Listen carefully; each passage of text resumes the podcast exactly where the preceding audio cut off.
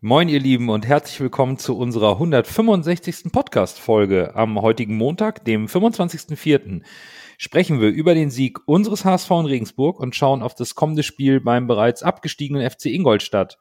Und natürlich schauen wir auch auf die Lage der Liga und die Situation beim HSV. Für euch am Mikrofon sind Nando, Berger und Lasse. Wir sind euer Volksbackeflüster. Schön, dass ihr wieder dabei seid. Moin, moin, Hamburg, meine mag dich so derbe gerne. Deine Menschen, dein Gewöhn, so wunderschön. Moin, moin, moin, moin, Hamburg, deine Straßen, ordentlich Wasser,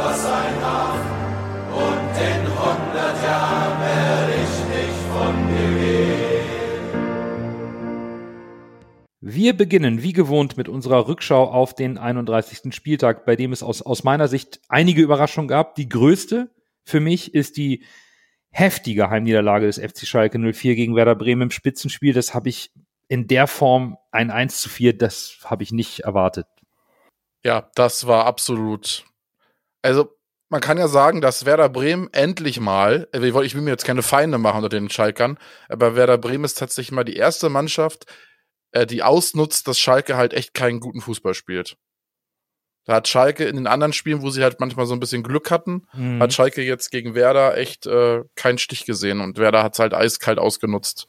Die Überlegenheit eiskalt ausgenutzt. Also, pff, das hätte ich auch nicht erwartet, muss ich ehrlich sagen. Und genauso hätte ich aber auch nicht erwartet, dass äh, Nürnberg gegen Sandhausen verliert. Also waren schon ein paar interessante Ergebnisse dabei.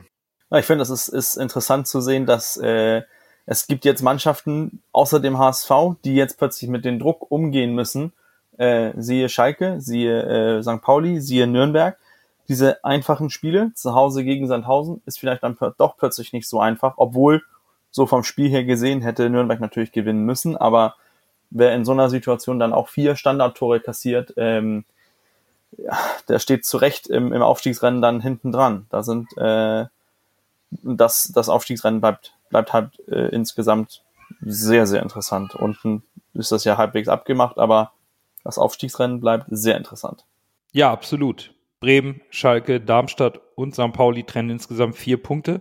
Das könnte noch ein ganz heißer Kampf, vor allen Dingen um Platz drei werden, wenn man äh, Darmstadt und St. Pauli mit einem Punkt Unterschied sieht. Ja, und der HSV hat sich zumindest wieder ein bisschen rangeschlichen denn sie gewannen 4 zu 2 in Regensburg und das diskutieren wir jetzt mal aus. Und wir starten wie gewohnt mit der Analyse, indem wir auf die Aufstellung schauen, bevor wir zu den Schlüsselszenen des Spiels kommen. Und Tim Walter hat mich zumindest sehr überrascht. Wagnumann auf die Bank, puh, warum? Habe ich nicht so gesehen, aber er hat's gemacht. Kittel auch wieder zurück auf die Bank im Vergleich zum Pokalspiel. Dafür erneut Kaufmann rein und Murheim durfte wieder als linker Verteidiger ran. Und ich war mir nicht ganz sicher, während des, ähm, während äh, Mikkel Kaufmann auf dem Platz stand, ob es jetzt ein 4-4-2 oder ein 4-3-3 war, weil ich im Verlauf des gesamten Spiels nicht so richtig rausgefunden habe, auf welcher Position Mikkel Kaufmann gespielt hat. Das konnte ich nicht einordnen.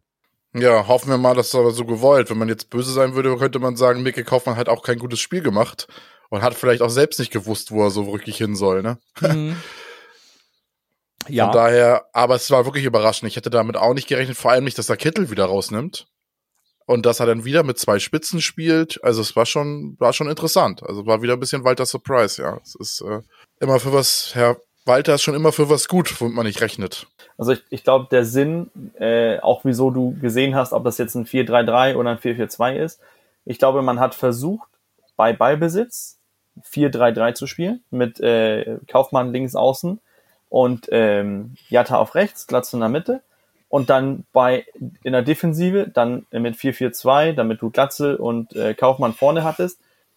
Äh, ob das jetzt Suhunen oder Reis war, der nach links außen gefallen ist, aber dann hattest du halt diese Viererkette ähm, im, im System und ich glaube, das hat vielleicht den einen oder anderen äh, verwirrt, weil das auch von, vom HSV so ein bisschen ungewohnt ist, dass man so deutlich, oder unter Walter ist das so ungewohnt, dass man eine defensive Ausgangsformation hat und eine offensive.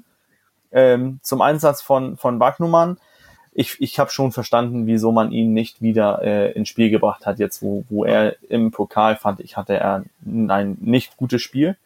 Ähm, Kittel finde ich irgendwie, die Rolle von Kittel, darauf werde ich hier im Saisonendspurt momentan nicht wirklich schlau. Ja, so richtig schlau wurden wir, glaube ich, auch nicht vom, vom Beginn des Spiels, weil das war extrem schwierig für den HSV. Was wir gesehen haben direkt zu Beginn war ein hohes Pressing von Regensburg und das führte zu teils eklatanten Abspielfehlern des HSV schon am eigenen Strafraum. Und das führte natürlich auch dazu, dass der HSV die ersten 20 Minuten in massiver Bedrängnis war. Und für mich wirkte der HSV hilflos. Und dafür habe ich mir exemplarisch mal eine Szene notiert, nämlich in der 20. Minute. Da gab es einen Einwurf für den HSV in der gegnerischen Hälfte. Da kamen wir mal raus und es bot sich kein Spieler an. Keiner hat den Raum geöffnet. Wir waren in Unterzahl. Es hat sich keiner bewegt. Da war kein Laufweg zu sehen. Und das war für mich so ein bisschen der Inbegriff der Hilflosigkeit in den ersten 20 Minuten gegen diese ungemein aggressiven Regensburger. Ich glaube, das hängt, das kann damit zusammenhängen, dass, ähm, dass die Spieler im Zweifel waren, von welcher Grundformation agieren wir jetzt raus? Ist das, ähm, ist das dieses 4-3-3, denn dann muss ich mich so und so bewegen? Oder ist es dieses 4-4-2, denn dann muss ich mich so und so bewegen? Und wenn, wenn ein Spieler, der eigentlich sich eigentlich bewegen musste, plötzlich in Zweifel kommt und sich dann nicht bewegt, dann ist es klar, dann sieht man natürlich blöd aus. Aber das ist mir auch aufgefallen, dass es da ein oder zwei äh, Missverständnisse gab zwischen den Spielern ähm, ja. um dieses, dieses äh, taktische Umsch Umschalten mit zwischen äh, Ballbesitz haben und nicht Ballbesitz haben. Und das ist natürlich auch schwierig, denn auf der einen Seite willst du ja als Spieler auch taktisch diszipliniert rüberkommen, heißt, wenn wir den Ball nicht haben, rutsche ich nach links außen oder ich in die Sturmspitze. Aber das geht auch so schnell mhm. und, und besonders bei diesem Weiterspiel, wo das Gegenpressing auch ein wichtiger Teil ist, wenn du dann den Ball verlierst, aber dann wieder gewinnst und du warst schon auf dem Weg, okay, jetzt, jetzt gehe ich auf links außen oder ich gehe in die Sturmspitze und dann kommst du in Situationen auch dazu, ein bisschen blöd auszusehen. Und, und das ist mir auch aufgefallen, äh, dass man diese Situationen ein, zwei Mal gesehen hat. Aber wir, wir sind okay. auch auf einem Niveau, wo, wo ich eigentlich finde, man auch von den Spielern erwarten kann. Zwei Systeme im, im Laufe eines Spiels muss man auch irgendwie kapieren können. Dieses 4-4-2 tiefstehen oder 4-3-3 muss man, muss man hinbekommen auf dem Level, wo wir sind. Da stimme ich dir zu, Bürger. Also als Fußballprofi sollte man das in der zweiten Bundesliga mit Tim Walter als Trainer, der ja nun ausgesprochenes Taktik-Talent äh, ist und das den Spielern wahrscheinlich auch vermitteln werden also man vermitteln kann, da musst du das können. Also da gibt es auch keine Ausreden. Da, also das ist dann so eine Geschichte wie, äh, wir können keine Dreierkette spielen damals und sowas. Also sowas ist halt nicht akzeptabel, da stimme ich dir zu. Aber es war halt auch krass, ne? Wenn du gesehen hast, wie, wie Ingolstadt, Ingolstadt sage ich schon, wie Regensburg da angelaufen ist. Teilweise fünf, sechs Spieler mhm. sind da auf die Abwehrspieler vom HSV draufgegangen. Das war ja schon, das war ja schon Wahnsinn. Also es war, das Absolut. war schon, das war schon heftig. Aber da sieht man auch wieder, was wir immer sagen. Da kann Schalke kommen, da kann Werder kommen. Irgendwie dieses Spiel gegen den HSV ist immer was Besonderes. Auch wenn andere große Mannschaften in der Liga sind, habe ich das Gefühl, das Spiel gegen den HSV ist trotzdem immer irgendwie noch, noch besonderer. Ich weiß nicht warum, aber so kommt es ja immer vor. Auch wenn man den Jubel sieht und sowas. Ne? Also irgendwie ist, sind die Mannschaften gegen den HSV immer noch dieses Quäntchen mehr motiviert. Auch obwohl eigentlich bessere Mannschaften noch als wir in der Liga sind. Also ich, ich denke, dass, äh, dass die Motivation, ob es jetzt ist, den HSV zu schlagen, Schalke oder Bremen, ich glaube, die Motivation ist gleich. Ich glaube, der einzige Unterschied bei den Spielern ist vielleicht, dass, weil sie das jetzt ein paar Jahre durchgezogen haben und den HSV geärgert haben, die sind damit gelungen, ja. ist das vielleicht dieses, okay, wir glauben daran, wir glauben diese 15 Prozent mhm. vielleicht ein bisschen mehr daran, dass wir noch diesen einen losen Ball bekommen. Und das hast du vielleicht nicht bei Schalke, das hast du vielleicht nicht bei Bremen, weil du bei denen denkst, oh, die kommen aus der ersten Bundesliga, die hauen uns um, die haben so ja. viel Qualität. Und, und da ist, bei dem ist das noch nicht gelungen. Wir sind jetzt im fünften, vierten Jahr, zweite Liga. Und ähm, da haben Regensburg besonders, ist es ja schon mal gelungen, uns zu schlagen. Im eigenen Stadion äh, oder auch bei dem, wir hatten bis, äh, bis Samstag nicht in Regensburg gewonnen. Deswegen für die mhm. Motivation in den Haarspitzen, wir ärgern nochmal den großen HSV. Und, und, und die hatten nichts zu verlieren, deswegen kann man locker fünf, sechs Spieler einfach im Pressing investieren, weil für Regensburg ging es auch nichts mehr, um, um nichts mehr. Also für die volles Pressing, einfach Rohr drauf und dann nochmal diese, die, diese Mannschaft sein, die den HSV endgültig die, diesen, diesen Glauben an den Aufstieg noch, äh, noch kappt. Ja, es klingt für mich absolut schlüssig. Und der HSV hat auch Glück gehabt, dass er nicht in Rückstand geraten ist. Aber das Wort Glaube ist dann, ähm, glaube ich, was ganz Entscheidendes in der 23. Minute, denn es ging beim HSV nahezu nichts. Und dann glaubst du einfach mal daran, dass du ein Traumtor schießen kannst. Und was Miro Murheim da für eine spannende Idee in der 23. Minute hatte, boah, Wahnsinn. Was für ein Strahl, den er da rechts oben in den Knick jagt. Irre. Total irre. Und stellt dann mal den Spielverlauf komplett auf den Kopf. Ja, ich muss tatsächlich sagen, das ist für mich an, definitiv Anwärter auf Tor des Monats. Wie er halt guckt, läuft, dann lässt er noch einen aussteigen Ja. und dann zimmert den ja sowas von volle Granate rein. Und das war sein erstes Profitor, ne? Das muss er überlegen. Und das so ein Tor als erstes Profitor, das wünscht sich, glaube ich, jeder Fußballer, ne? Also, ich bin gespannt, ob er das vielleicht jetzt nochmal öfter zeigt. Anscheinend kann er es ja. Also, Ja, vielleicht ist da gerade irgendwie was geboren, sag ich mal. Äh, weil diese Qualitäten waren mir bei ihm bisher noch nicht bewusst. Ja, und weniger als solche Tore akzeptieren wir bei ihm ja nicht. Wenn der erste Nee, das schon muss so, jetzt, das so muss Kracher jedes, war, dann- erwarte jetzt jedes dritte Spiel muss jetzt zum Ding kommen. Also ich, ich glaube, ich, äh, ich bleibe auch dabei, was ich in meiner Halbzeitanalyse gesch geschrieben habe, dieses, dass das ist diese indi individuelle Qualität, die man immer gesprochen hat, die hat der HSV und, und die hatten wir in, in dem Moment, wo, ähm, wo, wo Muheim den einfach reinknallt. Also das ist, das ist ein trockener Schuss, der sitzt, ein Torwart äh, ohne Chance. Ähm, ob man das jetzt nochmal von ihnen erwarten kann, das, äh, das müssen wir sehen. Aber äh, ja, ja. War nicht hundertprozentig Nein, ernst das gemeint, weiß ich, aber ich hoffe, ich hoffe, dass man das nochmal sehen kann. Äh, Problem ist natürlich auch, dass so ein Spieler dann vielleicht denkt, er zimmert den jetzt äh, jede, jede Woche rein und macht aus, aus Situationen, die aussichtsreicher sind, einfach solche, solche Schüsse. Das ist dann natürlich auch nicht produktiv, aber Samstag hat er gesessen und das war eine gute Entscheidung, auch mal einfach das Glück zu suchen. Er hat ja auch in den vorherigen Spielen, jetzt saß er ein paar Mal auf der Bank, aber davor auch schon gezeigt, ah, seine Flanken oder seine Standards sind gut, wenn er sie reinschlägt, aber er hat auch den einen oder anderen Schuss schon mal abgegeben, der gut Druck hatte. Und ich weiß nicht, ob ihr euch dran erinnert, im April 2018, zu Hause gegen Schalke. Da stand es 2-2 und der Kommentator war schon leicht resigniert nach dem Ausgleich von Schalke und kommentierte irgendwie so beim 2-2, ist egal, da brauchst weniger Balance, sondern mehr Impuls nach vorn und eskaliert dann völlig als Aaron Hunt so ein ähnliches Tor rechts oben reinschweißt Ja, zum 3 zu ja, das 2 Tor kann ich mich noch erinnern, ja. und, und hat das als Welttor bezeichnet. Und mich hat Murheims Tor auch in dieser Spielsituation sowas von der, von der Couch gehoben. Ich habe gebrüllt, weil das, Lasse, du hast es eben perfekt beschrieben, ne? Der spielt einen Doppelpass mit, mit, mit Meffert, tanzt den Verteidiger aus, bleibt in der Balance, der Ball liegt perfekt und dann zieht er nicht mal richtig durch, sondern er gibt das Ding so einem trockenen Drall, dass der Ball nahezu ohne Rotation wie ein Strich da reingeht. Das war schon wunderschön und einfach auch ein Stück weit mal das Spielglück auf unserer Seite zu haben. Es läuft nicht gut, wir sind nicht gut im Spiel und dann knallen wir einfach mal aus dem Nichts so einen drauf. Das gehört irgendwo ein Stück weit auch und da gehe ich mit Bürger auch zur Qualität dieser Mannschaft. Was mich nur wundert, ist, dass äh, wir haben gegen so viele tiefstehende Gegner gespielt. Wir haben gesehen, dass wir uns so schwer getan haben. Und da haben wir äh, so wenig Weitschüsse abgegeben und dann gegen Regensburg, die mit die ganze Mannschaft äh, gefühlt im Pressing geht, da hämmern wir dann aus der, aus der Distanz aufs Tor. Also das fand ich äh, irgendwie so ein bisschen ähm, lustig, weil, Das weil ich ich, auch nicht ich sehe, einen einen Distanzschuss sehe ich eigentlich als weniger als die Torgefahr. Dafür spricht äh, die Statistik, dafür sprechen XG. Ähm, aber, aber als taktisches Mittel, um, um eine Verteidigung so ein bisschen aus dem, aus dem Fassung zu bringen, ähm, Mhm. gehe ich da komplett mit, dass das ein, ein taktisches Mittel ist. Obwohl du dann natürlich das, äh, die Konter äh, dadurch auch riskierst. Ja, wenn du siehst, was der Spieler der HSV im Kader hat, die es eigentlich können, Kittel kann's, Muheim kann's anscheinend auch, Vuskovic kann es, Anzi Suhon kann es auch. Es gibt mehrere Spieler, die das können. Und ich verstehe auch nicht, warum der HSV das so selten tut. Das muss ich auch ehrlich sagen. Also, das wünsche ich mir, wünsche ich mir öfter.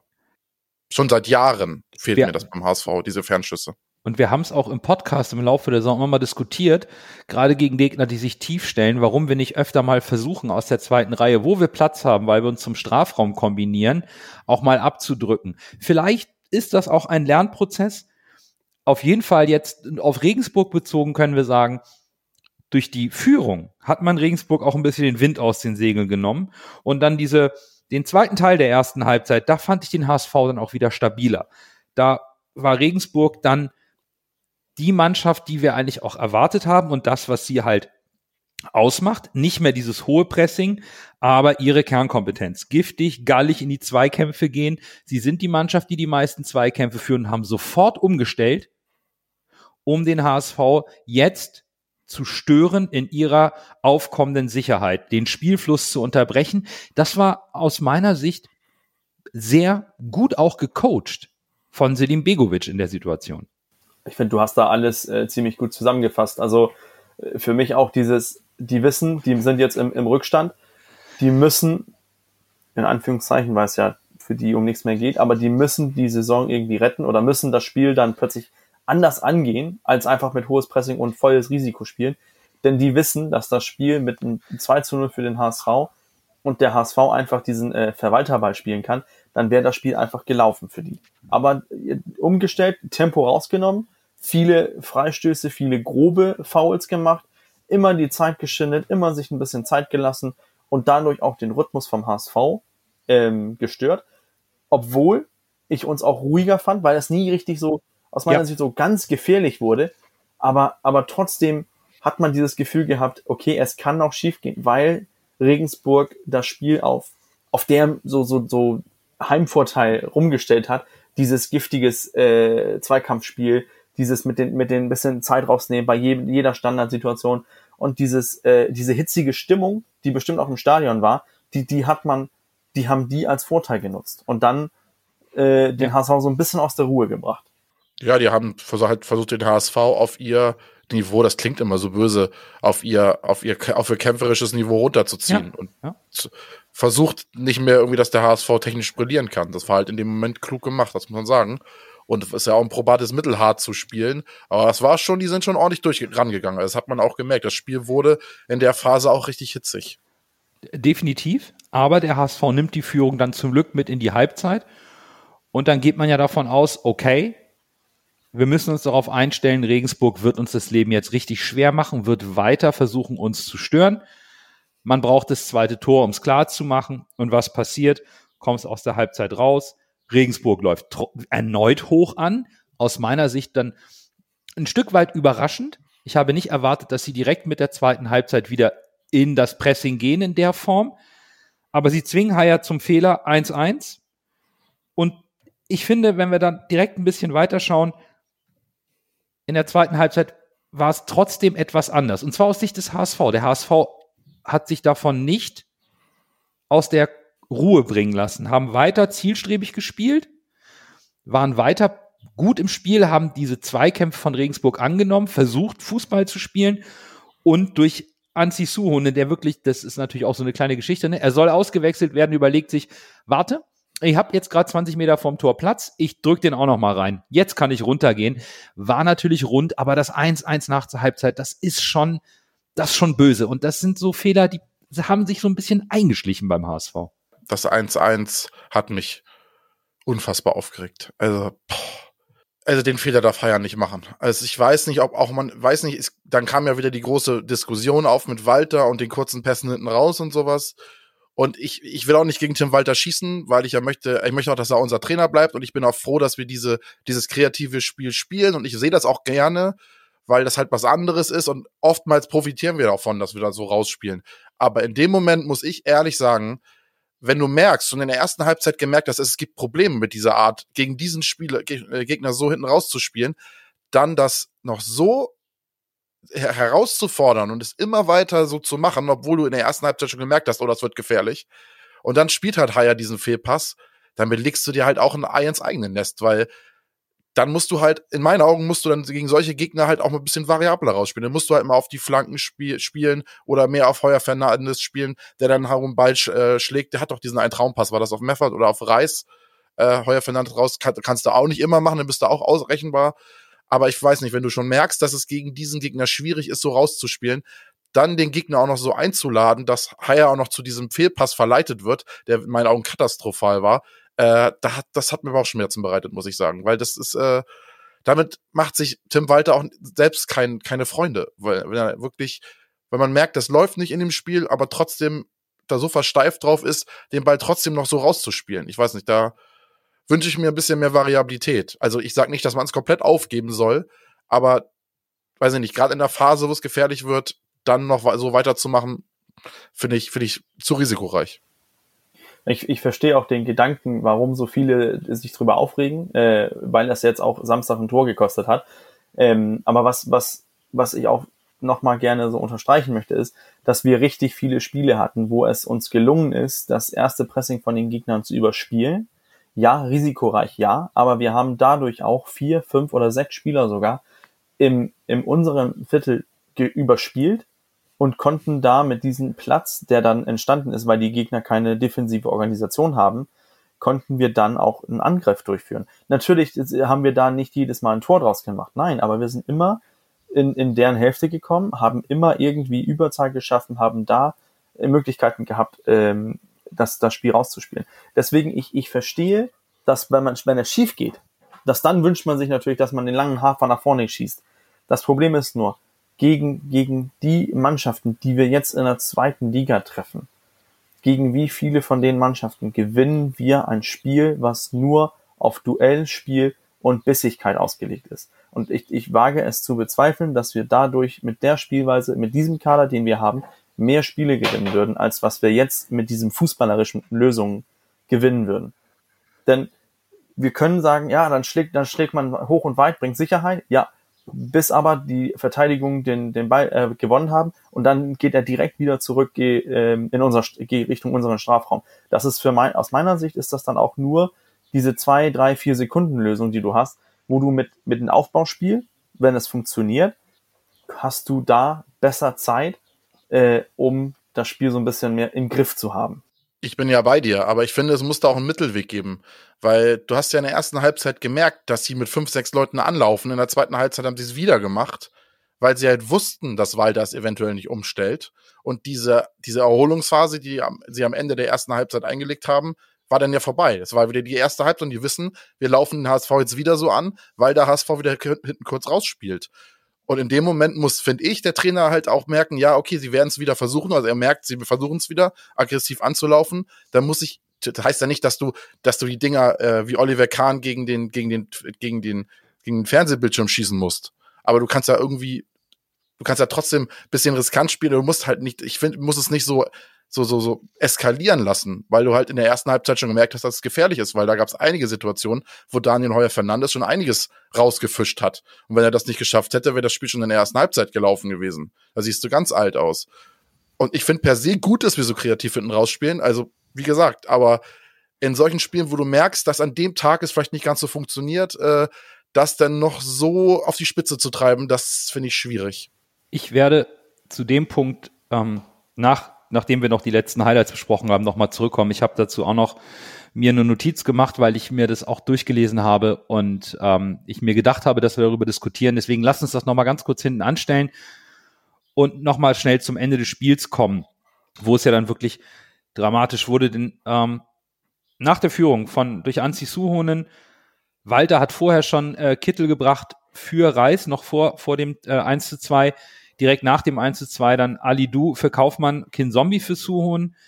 Dann war klar, der HSV wieder im altbewährten 4-3-3 und wollte jetzt mit Tempo die Umschaltmomente ausspielen. Und Regensburg hingegen hat dann reagiert und gesagt, gut, wir stellen auf unser altbewährtes 4-4-2 um. Und dann wurde es wirklich dieser Abnutzungskampf mit den giftigen, intensiven Zweikämpfen, die Regensburg geführt hat. Und die Schlussphase, ja, die ist natürlich dann ja, wie, wie, wie so ein Thriller im Endeffekt. Könntest du auch als Drehbuch schreiben für einen Film. Elfmeter für den SSV in der 89. 2-2. Direkter Gegenangriff vom HSV mit dem Anstoß. 2 zu 3 durch Wagnumann. Am Ende gibt's noch einen Elfmeter für den HSV zum 2-4. Aber, boah, diese letzten Minuten, da würde ich jetzt einfach mal sagen, ein Sieg des Willens und der Moral durch den HSV und nichts anderes. Ja, kann man, kann man so, so sagen. Also ich, ich saß beim äh, Geburtstag und habe das Spiel äh, nebenbei noch gesehen und ähm, und war erst mit dem, also dachte so, ja, pff, ja, Elfmeter, den macht er und dann das war's. Und dann plötzlich sehe ich, dass, äh, dass der HSV trifft und bin dann hundertprozentig überzeugt, mh, hm, kein Zombie, äh, ist doch klar abseits. Der, der Treffer zählt dann plötzlich und äh, bevor ich mich äh, so halbwegs fertig bin mit, mit Jubeln, äh, steht es plötzlich 2 zu 4. Und ich dachte, ey, ich bin hier im falschen Film, äh, was, ist, was, was geht bei uns gerade los? Aber ähm, ich, ich fand, man hat gesehen, nach dem Treffer von Regensburg, die Spieler, die HSV spielt, die wollten einfach, die sind direkt einfach losgerannt Richtung, Richtung Regensburger Tor. Das hier ist noch nicht vorbei und, und haben dann Ja. im Endeffekt äh, das, das Spiel noch ge oder nicht gedreht, aber den, den Sieg mit eingefahren. Also äh, Powerleistung zuletzt. Da sind wir wieder bei dieser positiven Körpersprache, die uns vielleicht eine Zeit lang gefehlt hat. Ja, der Elfmeter gegen uns war natürlich äh, maximal unglücklich. Ob das wirklich ein Foul war, weiß ich nicht. Also ich habe das jetzt ein paar Mal gesehen.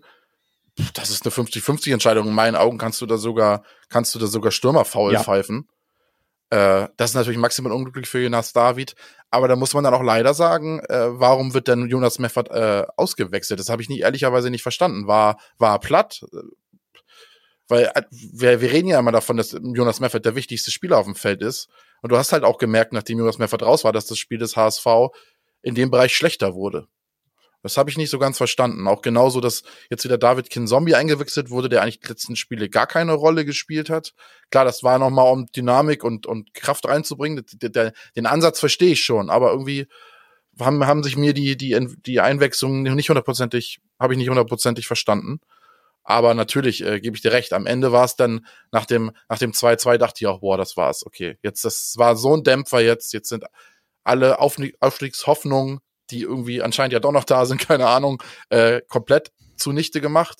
Aber wie der HSV dann reagiert hat, das war stark und das gibt mir Hoffnung für die restliche Saison, muss ich ehrlich sagen. Also ja, doch, das äh, hat mir imponiert. Das war sehr gut und ich bin auch ich, es war ein Psychothriller war es auf jeden Fall. Ich hätte ja die Hetztabletten, die Bürger schon angekündigt hat für die restlichen Spiele, die sollte Hast sich jeder HSV, ja. glaube ich, auch noch bereitlegen für die nächsten Dinger. Also äh, ich fand, äh, du sprichst das jetzt anders mit den, mit den Auswechslungen. Ich finde das interessant, dass wir immer äh, beim HSV so den Eindruck hatte, der Trainer steht auf, auf diese Spieler und diese Spieler und äh, wer nicht in der, äh, was soll man sagen, beliebten Gruppe ist, ist, ist direkt raus. Und beim, bei Walter habe ich das Gefühl, er greift irgendwie den, den ganzen Kader. Wir haben vor paar Wochen war plötzlich äh, Rohr wieder im Spiel, hat ein super Spiel gemacht und und und wir Ja. haben äh, in der Hinrunde und war Winsheimer plötzlich äh, der Nummer eins Einwechselspieler. Dann haben wir darüber haben wir gesprochen. Jetzt ist Miguel Kaufmann ganz weg vom Fenster. Der spielt plötzlich von Beginn an.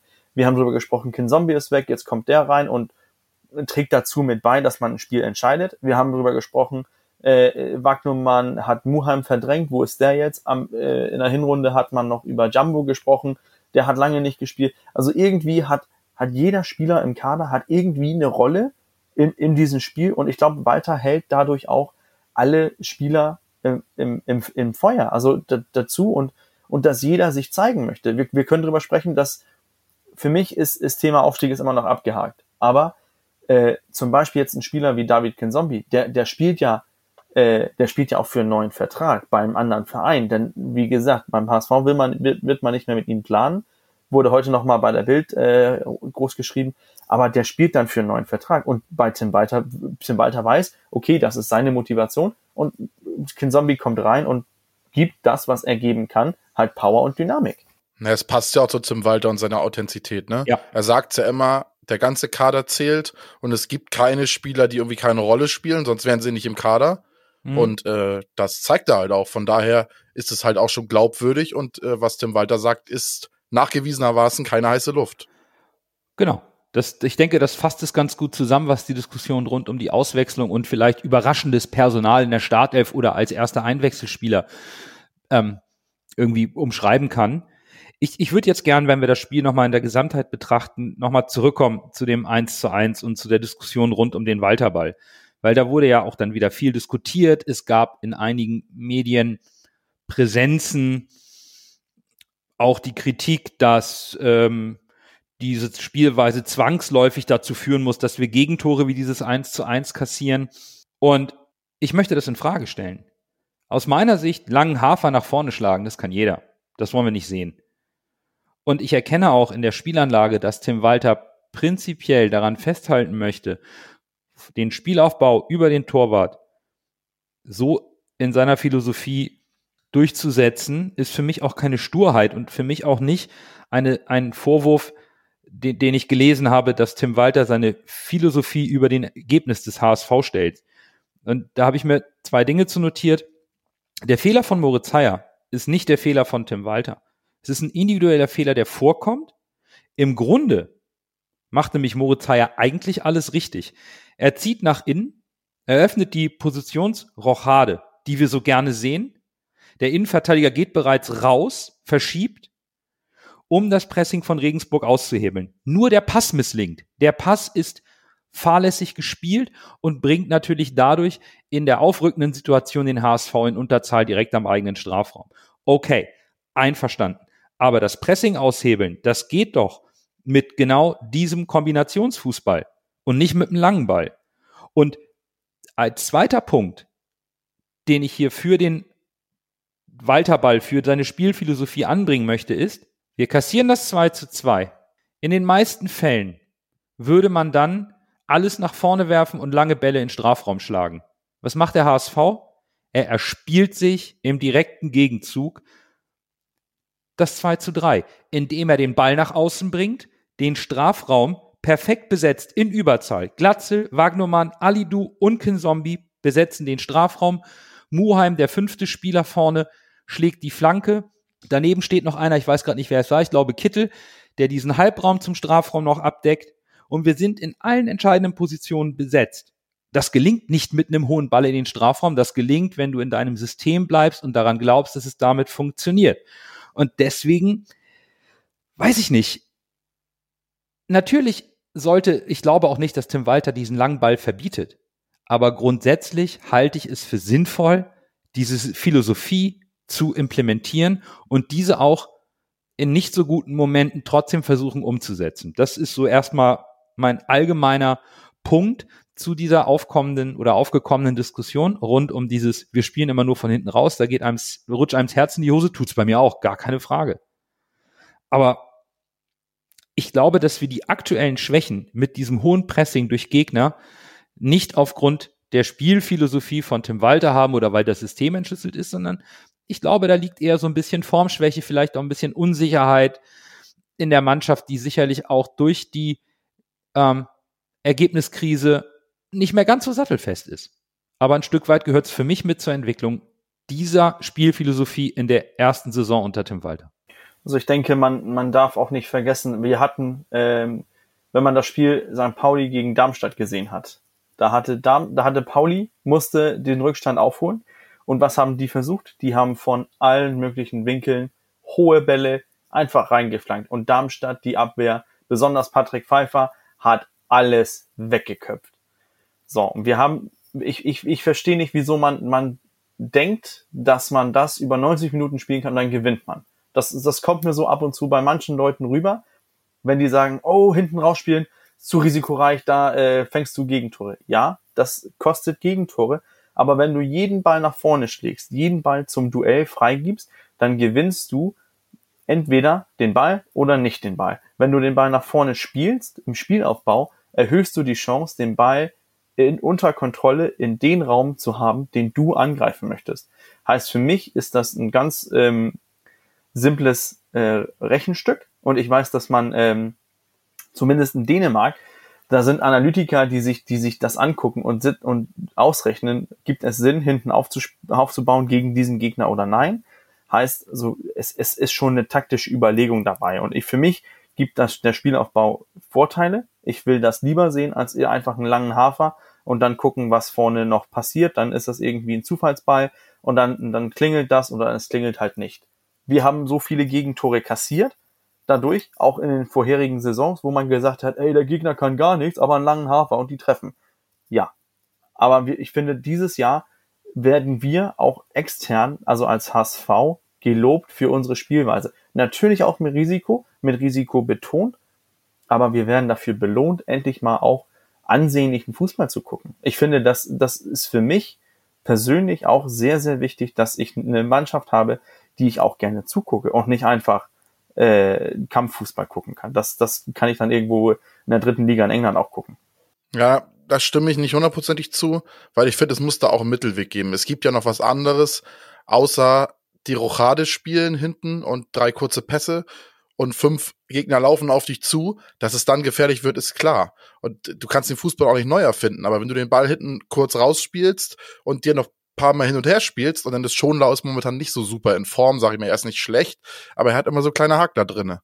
Und wenn du dann halt den Ball hin und her spielst und da kommen fünf Leute auf dich zugelaufen, wird's halt irgendwann gefährlich. Das ist, das ist, das ist die Logik des Spiels. Das hat auch nichts mit Tim Walter oder sonst wem zu tun, sondern das ist einfach logisch. Wenn du den Ball hinten hin und her kurz spielst und da kommen fünf Spieler angelaufen, wird's irgendwann knapp. Da musst du halt so gute Innenverteidiger haben, dass es nicht gefährlich wird. Äh, und äh, klar, wir wollen das nicht sehen wie Markus Gisto, langer Ball auf Gregoritsch, der legt den mit dem Kopf ab und dann passiert irgendein Zufallsding. Das will keiner sehen. Aber ich finde, ein bisschen mehr es muss da so einen Mittelweg geben. Ein bisschen mehr, wenn du merkst, gegen diesen Gegner funktioniert's nicht. Der Gegner ist komplett gallig heute, läuft sich mit fünf Leuten an, dann finde ich, ist zu, ein zu großes Risiko, das so exzessiv weiterzuspielen, wie der HSV es gegen, gegen äh, Regensburg gemacht hat. Ich finde, da muss es gerne weiter den, den kreativ, aber vielleicht nicht ganz so, ganz so, ganz so gefährlich, sag ich mal, weil ja, das ist, ich bin kein Fußballtrainer, Nein, von daher. Aber dein Punkt ist ja verständlich. Aber du, du sagst, du willst einen kleinen Mittelweg mehr.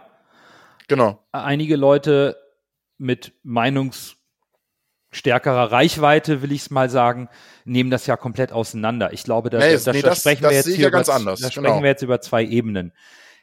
Und wenn wir das hier diskutieren, natürlich ab und zu hilft ein klar geschlagener Ball, um Luft zu holen. Gar keine Frage. Aber das möchte ich jetzt auch nochmal hier an, anbringen, vielleicht als letzten Punkt zu dieser Spielphilosophie. Sie ist halt neu beim HSV. Sie ist im ersten Jahr mit einer sehr jungen Mannschaft. Und dennoch stellen wir mit Abstand die beste Abwehr der Liga. Ja, es fallen aus den Situationen auch nicht viele Gegentore. Genau. Also Das es heißt, sagen, ja. die Spielphilosophie funktioniert.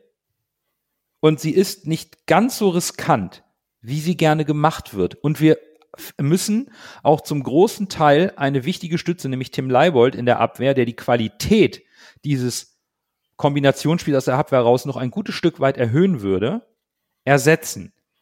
Dazu kommt, dass dieses anspruchsvolle Denken von Tim Walter, diese anspruchsvolle Spielphilosophie elementar ist für die Entwicklung der jungen Spieler aus meiner Sicht. Die Spieler werden gezwungen, permanent in Bewegung zu sein, hellwach, sicher und schnell zu kombinieren, entsprechend auch in diesen Stresssituationen wie so ein hohes Gegenpressing oder eben aufgrund der Rochaden in den Positionen aus ungewohnter Position auf dem Feld schnell die richtige Entscheidung zu treffen. Und das möchte ich ganz dringend befürworten weiterhin. Denn nur so kann sich auch eine gewisse Fußball-DNA im gesamten Verein entwickeln. Man kann dadurch ganz konkret Neuzugänge scouten, die in der Lage sind, dieses System zu spielen und man kauft nicht nach Namen, sondern nach Vereinsphilosophie. Das ist das, wo wir hinwollen. Da wollen wir hin. Und dann müssen wir vielleicht auch Geduld haben und warten, bis sich der Mittelweg, den Lasse gerade, wie du ihn eben angesprochen hast, mit auch mal einem hohen Ball entwickelt, aber nicht nach zehn Monaten Tim Walter.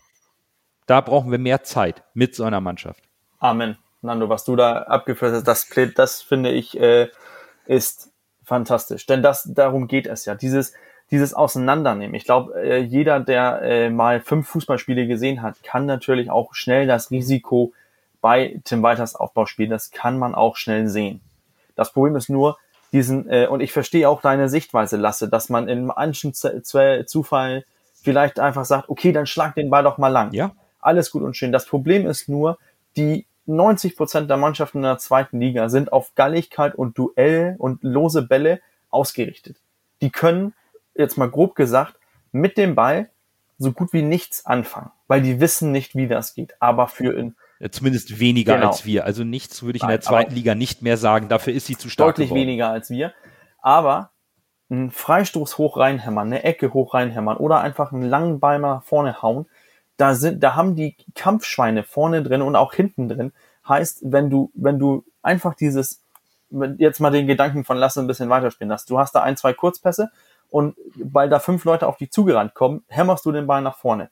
Richtung Glatze. So, Glatze steht alleine in der Sturmspitze, da sind zwei Innenverteidiger. Die Chance, dass er den Ball gewinnt und festmachen kann, ist ziemlich gering. Heißt, es gibt wohl einen losen Ball. Diesen losen Ball, da ist der gegnerische Sechser, der soll dann gegen Kittel sich durchsetzen. Jetzt nehmen wir mal ein, Beispiel. Jasula gegen Kittel. neun aus zehn Duellen gewinnt Klaus Jasula. Heißt, wir haben den Ball dann einfach weggeschmissen und dann geht's von vorne los. Und das ist jetzt nicht negativ auf, auf, deine, auf deine Sichtweise, Lasse. Ich verstehe das. Nur dieses, dieses System von weiter auseinanderzunehmen und immer kritisch zu sehen, ohne dass man den Gedanken fertig spielt oder dass man sich auch mit den Vorteilen mal beschäftigt, das ist aus meiner Sicht viel, viel zu einfach. Wobei Lasse einen richtigen Punkt hat, wenn er sagt, wenn die Abwehrspieler nicht so gut in Form sind oder der eine oder andere gerade schwächelt, erhöhst du das Risiko. Ja. Damit hat Lasse da vollkommen da hat, recht. Da hat, er, da hat er vollkommen recht. Aber auf der anderen Seite kannst du ja nicht deine Spielphilosophie Woche für Woche der Form deiner Spieler anpassen, sondern du musst ja ein, wie sagt man so schön, ein Tod musst du ja irgendwo sterben. Wenn wir vielleicht ab und an etwas mehr Sicherheit durch einen langen Ball bekommen, weil wir merken, es klappt nicht, den Punkt, den gestehe ich Lasse vollkommen zu. Da hat er nicht ganz unrecht oder da hat er sogar recht. Ab und zu, wenn du merkst, es klappt nicht, muss ich den Ball vielleicht mal rausschlagen, auf dem Flügel spielen, auf einen gewonnenen Zweikampf hoffen, um mal durchzuatmen und sich neu zu sortieren oder eben einfach mal ein Tor schießen, so wie Muheim das gemacht hat. Aber grundsätzlich möchte ich die Entwicklung dieses, dieser Walterschen Spielphilosophie unbedingt weiter beim HSV sehen. Bin ich hundertprozentig genau. bei dir. Sehe ich exakt genauso. Das Problem ist halt, du kannst halt auch nicht, Schonlau spielt ja nicht wirklich schlecht, aber du hast in den letzten Spielen gemerkt, dass er so ein paar Wackler drin hat. Aber du kannst dann Schonlau auch nicht als Kapitän auch nicht rausnehmen genau. und dann einfach David bringen. Das ist ja, das ist halt, das ist halt eine schwierige das, Situation. Das Problem ist dann. natürlich auch, wenn, wenn, wenn Schonau dann plötzlich einfach denkt, okay, jetzt, jetzt, es läuft nicht so gut für mich und hämmert ihn einfach lang. Dann steht, da stehen zehn Mitspieler und denken, ey, Junge, was ist mit dir los? Das, das ist nicht die Taktik. Du ja. hältst dich nicht an den Plan. Ja. Also, ähm, jetzt mal so ein bisschen ausgeholt, aber da sind einige Trainer, Pep Guardiola, die würden dann Leute auswechseln. Das ist, glaube ich, ein ganz guter Schlusspunkt, um das Spiel, ähm, glaube ich, zu beenden und auch diese Diskussion auf diesem Niveau mal sacken zu lassen. Denn die Authentizität von Tim Walter und auch das, was die Mannschaft gelernt hat und erwartet, das sollte man nicht umwerfen. Aber vielleicht den einen oder anderen Moment richtig entscheiden und vielleicht einmal die Sicherheitsvariante wählen, ist, glaube ich, dann die perfekte Symbiose, auf die wir hoffen in der neuen Saison unter Tim Walter. Ich glaube, das kann man so erstmal für den Walterball, den wir drei, glaube ich, ähm, einstimmig sehr mögen, mal so stehen lassen.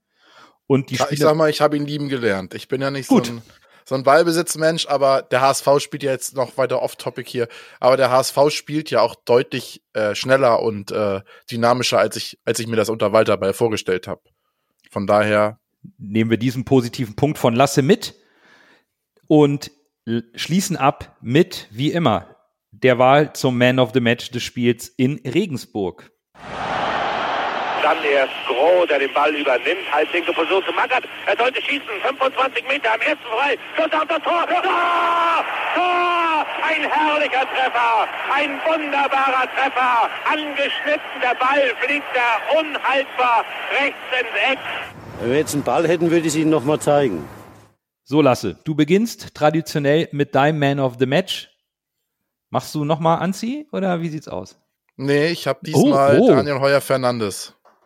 Ah. Ich finde, Daniel Neuer Fernandes hat uns in der ersten Halbzeit und bei einigen Aktionen, wie ich es auch schon gesagt habe, äh, überhaupt erst im Spiel gehalten. Und äh, deshalb Daniel Neuer Fernandes. Ich bin geschockt. Schön. Ich, ich, ich nicht. Ich, ich habe ich hab Das Tor von Anzi war schön, aber es war ein bisschen Glück. Da war der Torwart auch aber nicht das so ist doch dein Sohn. Ist, ja, ja nächstes Spiel, nächstes Spiel wieder, wenn er einen Hattrick macht. Wenn er mehr Geister beschworen hat wie davor.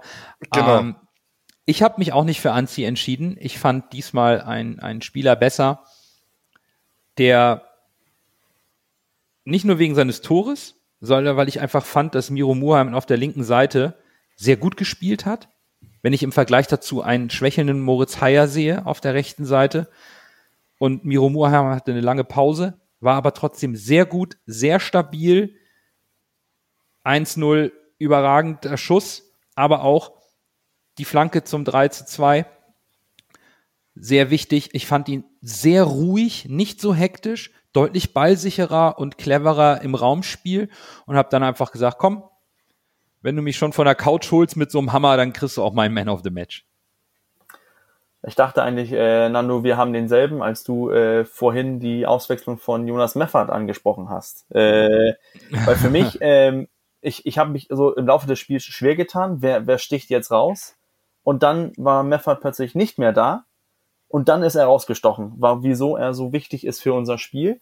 Ähm, Ah. denn, denn in den letzten zehn Minuten, wo er nicht gespielt hat, fand ich uns deutlich unruhiger. Nicht mit der gewohnten Sicherheit im Mittelfeld, die man, die man sich eigentlich erarbeitet hat durch das Spiel. Ähm, und wenn man, wenn man dann seine Werte sieht, ähm, so, ein, so ein kleiner Statistikfreak wie ich muss das ja gucken, äh, im, im Meffert äh, kommt davon mit, äh, mit 85% gelungenen Aktionen, hierunter äh, 40 äh, Pässe, alle 40 sind angekommen und dann äh, gewinnt er die Hälfte seiner Zweikämpfe. Also das ist, äh, für mich ist das ein richtig gutes Spiel. Und nach seiner Auswechslung hat man das gesehen. Dann haben wir Daniel Heuer Fernandes bei Lasse, Miro Muheim bei mir, Jonas Meffert bei Bürger. Und im Hörervoting haben wir auf Platz drei Daniel Heuer Fernandes, auf Platz zwei Miro Muheim und auf Platz eins der Man of the Match des 31. Spieltages ist nicht Jonas Meffert, sondern erneut Anzi. Anzi Suhonen. So, ihr könnt es nicht sehen, wir schon. Lasse nickt einfach ganz gönnerisch. Er weiß, die finnischen Endlich. Na, ich freue mich darüber, dass es endlich so läuft, wie ich mir das von Anfang der Saison erwartet habe, weil ich habe das ja, ich will nicht sagen, ich habe es gewusst, aber mir war das schon bewusst, dass Antisuna ein sehr großes Talent ist. Leider kam dann seine Verletzung dazwischen wieder und er hatte so ein bisschen Pech, aber ich hoffe mal, dass jetzt der, der, der finnische Suhon-Train nicht mehr aufzuhalten ist und er sich jetzt äh, endgültig wirklich als Stamm, Stamm, Stammkraft festsetzt, weil ich ihm das durchaus zutraue. Und diese nächste Chance wird er am Samstag haben, wie der HSV auch. Denn es geht nach Ingolstadt, auswärts. Und Ingolstadt steht bereits als Absteiger fest. Den Tabellenletzten konnten diverse Maßnahmen nicht helfen. Nicht die Installation von Didi Beiersdorfer als Geschäftsführer, nicht die personellen Veränderungen in der Mannschaft. Davon gab es nämlich einige Lasse einmal im Durchlauf für den ersten feststehenden Absteiger. Was haben wir dann so personell alles im Winter und jetzt zu erwarten? Ja, ich versuche das hier mal schnell durchzurattern. Das sind einige. Äh, Nuno Sapai haben wir auf Zugangsseite von Greuther Fürth gekommen für 50.000 Euro. Valmir Suleimani ist von Hannover 96 gekommen, ablösefrei. Dann hast du Visa Muslia von Fehirvar aus, äh, aus Ungarn. Nikola Stenanovic aus, äh, aus Serbien. Dejan Stojanovic von Middlesbrough ist gekommen, per Laie. Und Florian Pick von Heidenheim auch per Laie. Auf Abgangsseite hast du Spieler wie Jan-Hendrik Marx, der ist zu Braunschweig gegangen, Peter Kurzweg, linker Verteidiger, ist zu den Würzburger Kickers, Lukas Schellenberg ist zu Rot-Weiß Erfurt und Jalen Harkins ist zu Saarbrücken gegangen, rechts außen. Justin Butler, den kennt man glaube ich auch noch, ein Mittelstürmer. 20-Jähriger ist zu Waldhof Mannheim gegangen per Laie. Ja, und dann haben wir einen Dreierpack, äh, Stendera, Beister und Susek sind in die zweite Mannschaft degradiert worden, äh, sag ich mal. Äh, und dann hast du noch als letzten Nassim Bujelab von äh, Schalke, der hat da ist die Ende, äh, die Leier geendet, er ist zurück zur Scheibe gegangen. Ja, momentan verletzt sind Yassin äh, Banbala, der hat einen Sehnenriss oder Sehnenanriss. Äh, Nuno Sapai, der eben erwähnte, fehlt mit einer Sprunggelenksverletzung. Veit Kaya äh, fehlt wegen einer Knieverletzung. Dennis Linsmeier äh, hat eine unbekannte Verletzung seit 1.4. fehlt also auch. Und Dejan Stojanovic, der Torwart, äh, ist noch so ein Trainingsrückstand, dass er auch nicht für den Kader berücksichtigt wird. Das sind so die Spieler, die verletzt sind. Und Spieler, auf die man achten muss, ist jetzt keine Spieler, wo man sagt, da muss man große Angst haben. Ingolstadt steht nicht umsonst dort unten, wo sie stehen.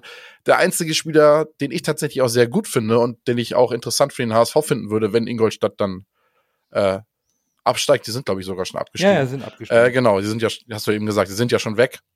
Genau. Äh, Philipp Biblia, den finde ich gar nicht schlecht. Der ist der links außen. Relativ groß, schnell, hat äh, auch schon sechs Tore geschossen, auch schon zwei vorbereitet. Also den finde ich jetzt ein interessanter Spieler. ja, tatsächlich be bekannte Namen sucht man da ein bisschen vergebens beim Aufsteiger aus der dritten und Neuabsteiger in die dritte zurück. Und ich glaube, das hat auch ein bisschen was damit zu tun, Bürger, was auf der Trainerposition passiert ist.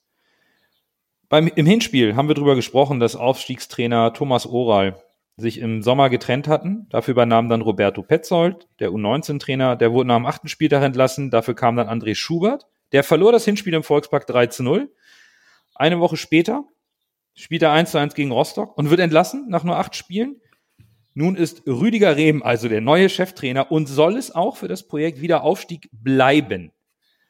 Die große Herausforderung für Bürger gegen Ingolstadt ist natürlich, die unterschiedlichen Spielsysteme irgendwie mal abzubilden. Was, was macht denn jetzt Rüdiger Rehm mit dem FC Ingolstadt? Also, also Rüdiger Rehm äh, spielt den, den äh, von Lasse getauften einfachen Fußball. Ja, das ist mir dann einen Ticken zu einfach bei Ingolstadt. ne, da spielt, da spielt, ähm, da spielt 4-4-2. Ähm, und ich glaube, was man, was man bei so bei Ingolstadt merkt, auch durch so, wenn man sich die, die Top-Torschützen ansieht, ähm, es, es ist kein Mittelstürmer, der mehr als drei Tore hat. Äh, Lasse hat das angesprochen, Bil, Bilbia ist mit sechs Treffern und äh, zwei Vorlagen der, der beste Spieler mit, mit Scorerpunkten.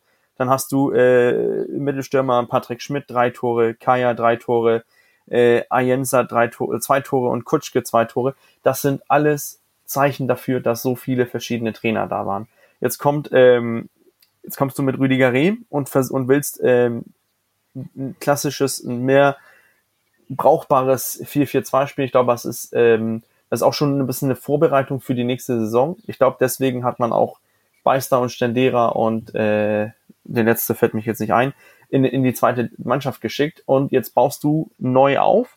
Heißt, du wirst ein paar junge Spieler brauchen. Du wirst äh, einfach versuchen, irgendwie deine Saison noch halbwegs äh, ordentlich abzuschließen. Und ähm, und ich erwarte eigentlich, dass, äh, dass Ingolstadt versuchen wird, ähm, uns zu vor dieser Herausforderung zu stellen, auch dieses, äh, vielleicht diese kompakte Defensive ausspielen zu lassen. Aber ähm, ja, das ist äh, aus meiner Sicht muss einfach ganz klar, da müssen drei Punkte her.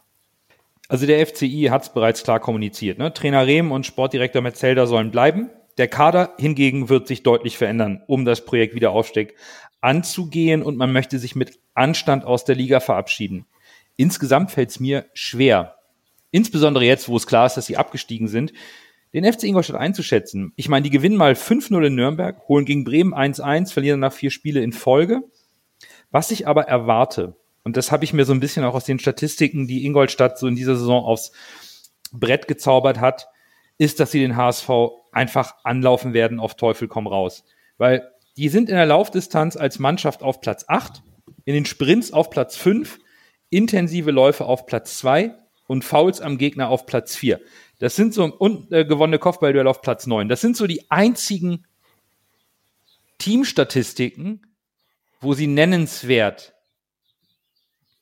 irgendwo im Mittelfeld oder ein bisschen drüber sind. Der Rest Tore, Gegentore, das ist alles katastrophal. Aber hier, wenn es drauf ankommt, Einsatz, Zweikampf und Druck, das, das kriegen die hin. Und daher erwarte ich eigentlich, insbesondere weil sie so stark in den intensiven Läufen sind, dass sie uns immens anlaufen werden, weil sie eh nichts zu verlieren haben gegen den HSV zu Hause. Und ich, es wird erneut darauf ankommen und der HSV muss sich darauf vorbereiten und hoffentlich hat der Sieg in Regensburg ein bisschen mehr Auftrieb gegeben, dass von der ersten Minute an das gleiche passieren wird wie gegen Regensburg, nämlich volles Pressing übers ganze Feld. Und das, der Schlüssel wird sein, kriegen wir es diesmal besser ausgespielt? Das ist, glaube ich, aus meiner Sicht die große Frage. Was macht Walter? Und ist die Mannschaft wieder ein bisschen selbstbewusster, um dieses Pressing aufzunehmen? Denn die sportliche Qualität, die individuelle Qualität, die spricht ganz klar zugunsten des HSV. Da brauchen wir uns jetzt irgendwie nicht in falsche Bescheidenheit üben, oder? Nein, das ist, das ist ein Unterschied wie Tag und Nacht von der spielerischen Qualität dieser Kader. Und äh, ich gebe dir recht, ich glaube nicht, dass Ingolstadt das anders machen wird, dass du gerade prophezeit wird. Was haben sie so verlieren? Sie sagen, warum sollen sie sich hinten reinstellen, dann sich vom HSV hinten reindrücken lassen, dann kriegst du einen Kopfball von Glatzel oder so. Äh, also das würde der HSV, ich glaube, wenn, wenn sie sich hinten reinstellen würden, würden sie abgeschossen werden vom HSV, da bin ich mir hundertprozentig sicher. Hundertprozentig. Aber ich bin mir auch hundertprozentig sicher, dass die sich nicht hinten reinstellen werden, weil sie halt nichts zu verlieren haben. Ob die mhm. nur 3-0, 4-0 verlieren, wenn sie hinten reinstellen, oder ob sie am Ende äh, 7-0 verlieren, weil sie versuchen, den HSV offensiv anzulaufen oder vielleicht sogar noch ein Tor schießen oder so. Die werden versuchen, den HSV wie, wie Regensburg auch anzulaufen und dann versuchen, 1 zu 0 in Führung zu gehen und dann vielleicht mauern. Das wird, das wird das Ziel sein. Aber äh, dass sie dich da irgendwie kampflos, äh, kampflos äh, ergeben und irgendwie äh, sich hinten reindrücken lassen vom HSV, glaube ich auch nicht. Für mich kommt es auch nicht so viel drauf an, was, was will der Ingolstadt, was will Ingolstadt, was wollen die, wie, wie wollen die das angreifen. Ähm, für mich gibt's auch, macht es auch Sinn, was Nando sagt, dass die hoch anlaufen werden, weil die kommen als Favorit auch wieder für einen Wiederaufstieg und müssen dann Spiele gestalten lernen in der dritten Liga.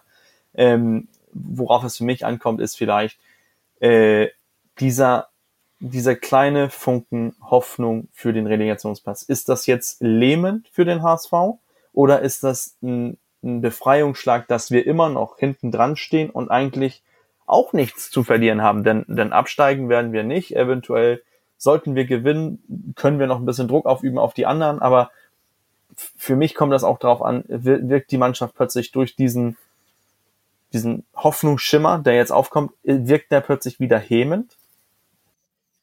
Ähm, also zum einen, ich glaube, dass der FC Ingolstadt mehr zu gewinnen als zu verlieren hat. Wenn sie den HSV ärgern und zwei Tore machen, weil sie hoch pressen, dann können sie sich feiern. Und wenn sie dafür drei kassieren, weil wir sie ausspielen, dann ist es okay. Ich persönlich sehe noch keinen Hoffnungsschimmer beim HSV, was den Aufstieg angeht oder den Relegation. Ich, ich auch nicht, aber viele andere. Ja, aber ich will ihn auch gar nicht sehen. Hm, es stehen zwei Mannschaften vor uns zu Platz drei, also der dritte und der vierte. Und Darmstadt hat ein nicht so schweres Restprogramm, deswegen will ich da gar nicht hingucken. Ich möchte weiterhin, dass der HSV Moral zeigt, Wille, Leidenschaft und die maximale Punktausbeute holt und sich nicht um das Wort Aufstieg schert oder Relegationsplatz. Und dann gucken wir am Ende mal, was für eine Saison geworden ist. Dabei bleibe ich, da, da waren wir die letzten Wochen einig, ich, ich bleibe auch weiterhin dabei. Und Bürger, das mit dem Hammond, ich glaube, da liegst du gar nicht so verkehrt. Ich würde den Fokus momentan eher auf immer das nächste Spiel, weiter an der Entwicklung arbeiten und das Wort Aufstieg einfach mal beiseite schieben, weil die ganze Medienlandschaft, ne, die einen sägen schon an den Stühlen, die anderen honorieren die Entwicklung und finden es gar nicht so schlecht im Grunde die Ziele musst du vor der Saison kommunizieren und nicht drei Spieltage vor Schluss oder zwei. Wenn der HSV das noch schafft, das ist ja das Paradoxe, wenn der HSV das noch schaffen möchte, dann muss er so, dann darf er nicht so denken. Der HSV muss von Spiel zu Spiel denken. Und das muss Tim Walter versuchen, seinen Spielern einzubläuen. Sind wir realistisch? Die Chance, ich habe ich hab den HSV auch schon abgeschrieben aus dem Abstiegskampf und ich will auch nicht dran denken. Weil dann ist man nur enttäuscht, wenn es am Ende nicht klappt. Aber wenn der HSV es wirklich schafft, alle drei Spiele zu gewinnen, dann sprechen wir nochmal neu. Aber tatsächlich, äh, das ist das Problem, das wissen die Spieler ja auch. Die Spieler sind ja auch nicht blöd. Nein. Und die Spieler gucken auch, äh, gucken auch Social Media, gucken auch ins Internet und äh, vielleicht muss man den Spielern einfach die Handys wegnehmen oder Tim Walter muss ihnen die Zeitungen und Handys wegnehmen. Das wäre wahrscheinlich die beste Methode, dass da irgendwie diese, diese, diese Art des Denkens auch wirklich manifestiert wird, jetzt von Spiel zu Spiel zu denken. Äh, weil, wie gesagt, anders wird es nicht gehen. Aber es ist leichter gesagt als getan, leider. Ist es auch. Deswegen sitzen wir auch immer schön vor Mikrofon und können im Nachgang analysieren und müssen das nicht äh, unter dem Druck auf dem Platz zeigen. Und nächste Woche schauen wir mal, was der HSV in Ingolstadt beim Tabellenletzten gezaubert hat. Aber für heute, für diese Woche war es das. Euch allen vielen Dank fürs Zuhören. Bis nächste Woche. Bleibt gesund und nur, Nur der HSV. HSV.